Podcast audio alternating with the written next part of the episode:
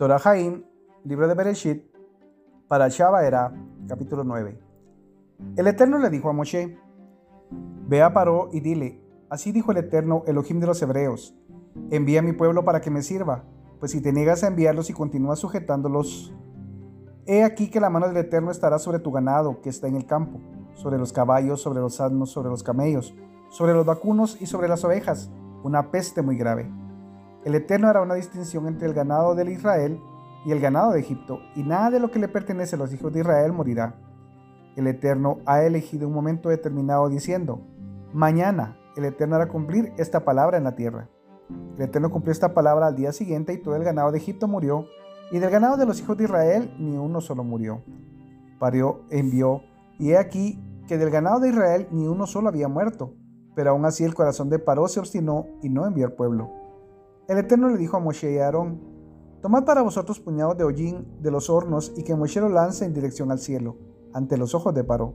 Se transformará en polvo sobre toda la tierra de Egipto y se transformará en sarna que brotará en ampollas en el hombre y en el animal, en toda la tierra de Egipto. Ellos tomaron hollín del horno y se pararon ante Paró, y Moshe lo arrojó hacia el cielo, y se transformó en sarna y ampollas que brotaban al hombre y al animal. Los magos no podían pararse frente a Moshe a causa de la sarna, porque la sarna estaba sobre los magos y sobre todo Egipto. El Eterno endureció el corazón de Paró y no les hizo caso, tal como Eterno había hablado a Moshe. El Eterno le dijo a Moshe, levántate temprano a la mañana y preséntate frente a Paró. Dile, así dijo el Eterno, el Elohim de los Hebreos, envía a mi pueblo para que me sirvan, pues esta vez enviaré todas mis plagas contra tu corazón y sobre tus siervos y tu pueblo, para que sepas que no hay nadie igual que yo en toda la tierra. Pues ahora podría haber enviado mi mano y haberte golpeado a ti y a tu pueblo con la peste, y te habría borrado de la faz de la tierra. Sin embargo, para esto te he dejado sobrevivir, para demostrarte mi fuerza y para que mi nombre sea declarado en toda la tierra. Continúas oprimiendo a mi pueblo sin enviarlos.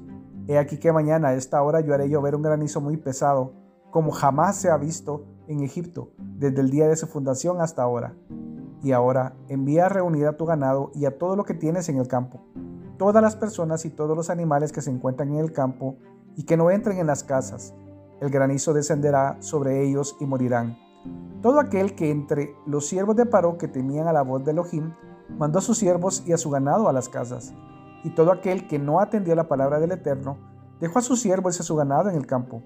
El Eterno le dijo a Moshe, Extiende tu mano en dirección al cielo y habrá granizo en toda la tierra de Egipto, sobre el hombre y sobre el animal, y sobre toda hierba del campo de la tierra de Egipto. Moshe extendió su vara en dirección al cielo, y el Eterno desencadenó truenos, granizo y fuego en dirección a la tierra. Y el Eterno hizo llover granizo sobre la tierra de Egipto. Hubo granizo y de fuego entre el granizo, muy pesado, como jamás había habido en toda la tierra de Egipto desde que se transformó en nación. El granizo castigó toda la tierra de Egipto. Todo lo que había en el campo desde el hombre hasta el animal, toda hierba del campo golpeó el granizo y todos los árboles del campo aplastó. Únicamente en la tierra de Goshen, donde estaban los hijos de Israel, no hubo granizo. Paró envió a convocar a Moshe y a Aarón y les dijo, Esta vez he pecado, el Eterno es justo y yo y mi pueblo somos malvados. Rogadle al Eterno, han habido ya demasiados truenos divinos y granizo. Yo los enviaré a vosotros, no continuid, continuaréis demorándose. Moshe le dijo, Cuando salga de la ciudad, extenderé mis manos hacia el Eterno, los truenos cesarán y ya no habrá granizo, para que sepas que en la tierra es del Eterno. Y en cuanto a ti y a tus siervos, yo sé que aún no le temes al Eterno Elohim. El hino y la cebada fueron destruidos, pues la cebada estaba madura y el hino estaba en su tallo. Y el trigo y la espeta no fueron atacados, pues maduran más tarde. Moshe se alejó de paro de la ciudad y extendió las manos al Eterno. Los truenos y el granizo cesaron y la lluvia no llegó a la tierra. Paró vio que la lluvia, el granizo y los truenos cesaron y continuó pecando, y se obstinó su corazón, el de él y el de sus siervos. El corazón de Paró se endureció y no envió a los hijos de Israel, tal como había dicho el Eterno a través de Moshe.